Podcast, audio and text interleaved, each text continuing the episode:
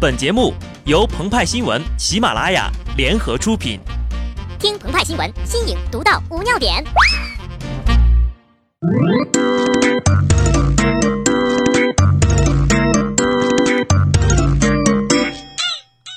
本文章转自澎湃新闻《澎湃联播，听众朋友们，大家好，我是机智的小布。在录这期节目之前呢，我们定了一个小目标，比方说这期节目要挣一千个赞。为什么这么说呢？在专注时政与思想的澎湃上，鹏鹏和派派呀，就好像是泥石流一般的存在；而在成功学铺天盖地的当下，商界突然涌出了一股清流。近日，王健林在访谈节目中表示呀，很多学生一上来就说要当首富，他耐心教导，想要当首富，先要定一个小目标，比方说，我先挣他一个亿。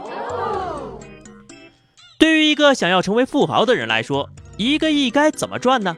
其实很简单哈，你拿三十五亿放在银行，一年下来呀，这个利息就有一点一亿了。那么就有人问了呀，我哪儿来的三十五亿呀？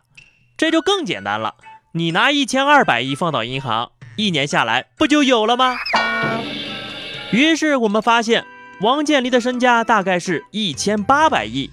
而鹏鹏跟他相比呢，也只差了一个亿。把鹏鹏放到银行，一年能赚多少钱呢？我算算啊，这个一得一，一二得二，三八妇女节，五一劳动节，这么说吧，一千八百块啊，一年的利息呢，差不多也就是一顿午饭钱吧。但是，并不是所有人都可以成为首富，普通人有没有机会赚到一个亿呢？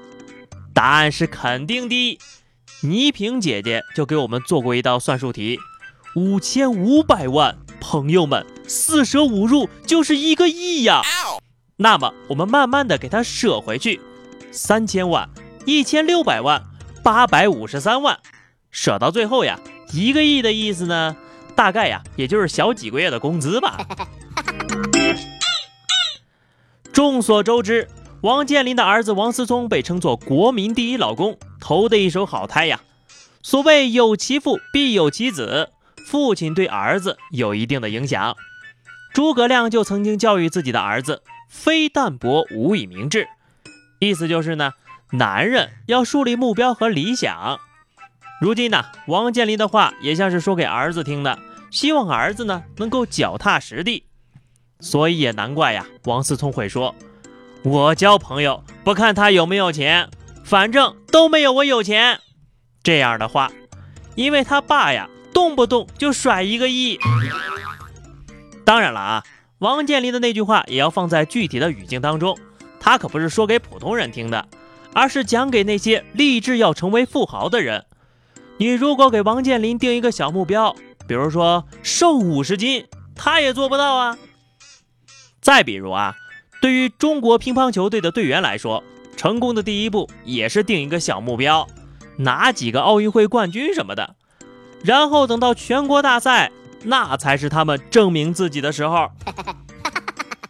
但是啊，如果你给乒乓球队定个小目标，要求他们踢进世界杯，你看人家干不干呢？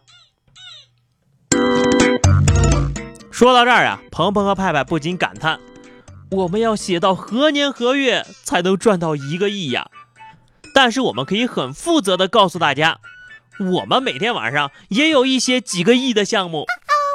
别想歪哈，我们说的可是写这个联播、录这个稿子要死好几亿的脑细胞呢。所谓物以类聚，人以群分，富豪们的心思，我们小老百姓可猜不透。中国首富阿里巴巴的 Jack 马就表示。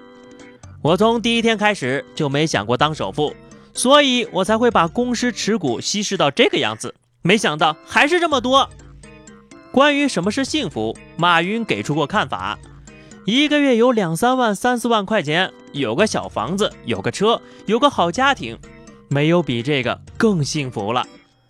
对此呀，一样也占不到的鹏鹏和派派表示很不幸福。其实呢。当财富累积到一定的程度，金钱对于一个人来说呀，就只是一些数字而已。于是他们开始把钱当成欢乐豆那样用。但就算是欢乐豆，我们也没有一亿个呀。早前就报道过，王健林曾就电商是否会取代传统商业与马云立下一个赌注，赌注就是一个亿。所以呢，钱不是万能的，它要么是万达的，要么是阿里的。歌德曾经说过，人生重要的事情就是确定一个伟大的目标，并决心实现它。在当今社会啊，也有这么一群人，他们为了赚钱也会定下各种目标，但他们定目标更像是一种撒网，他们的目标可能是你我每一个人。近来呀，不管是徐玉被骗猝死案，还是宋振宁猝死案，都引起了社会的广泛关注。在近年的公开报道当中，某些地域早已经是电信诈骗的高发地。呈现产业化、企业化运作。王健林的小目标听起来像个玩笑，但是其中蕴含着战略、勇气和实干。更重要的是，这样的目标合理合法。而电话诈骗嫌疑人把所有无辜者列为目标，肆意骚扰、恶意欺骗，获取的都是不义之财。对此呢，我们的执法部门和相关企业也要定一些小目标，比如呀，保护公民的私人信息。打击泄露信息、电信诈骗等行为，有些目标实不实现呢，也无大所谓。比如我们的这期节目要一千个赞，但是呢，像长治久安这样的社会目标，就不得不去努力实现了，因为呀，这关系到每一个人的利益，关系到社会的稳定和发展。好的，那么以上就是本期节目的全部内容了。更多新鲜资讯，敬请关注喜马拉雅澎湃新闻。下期节目我们接着聊，拜拜。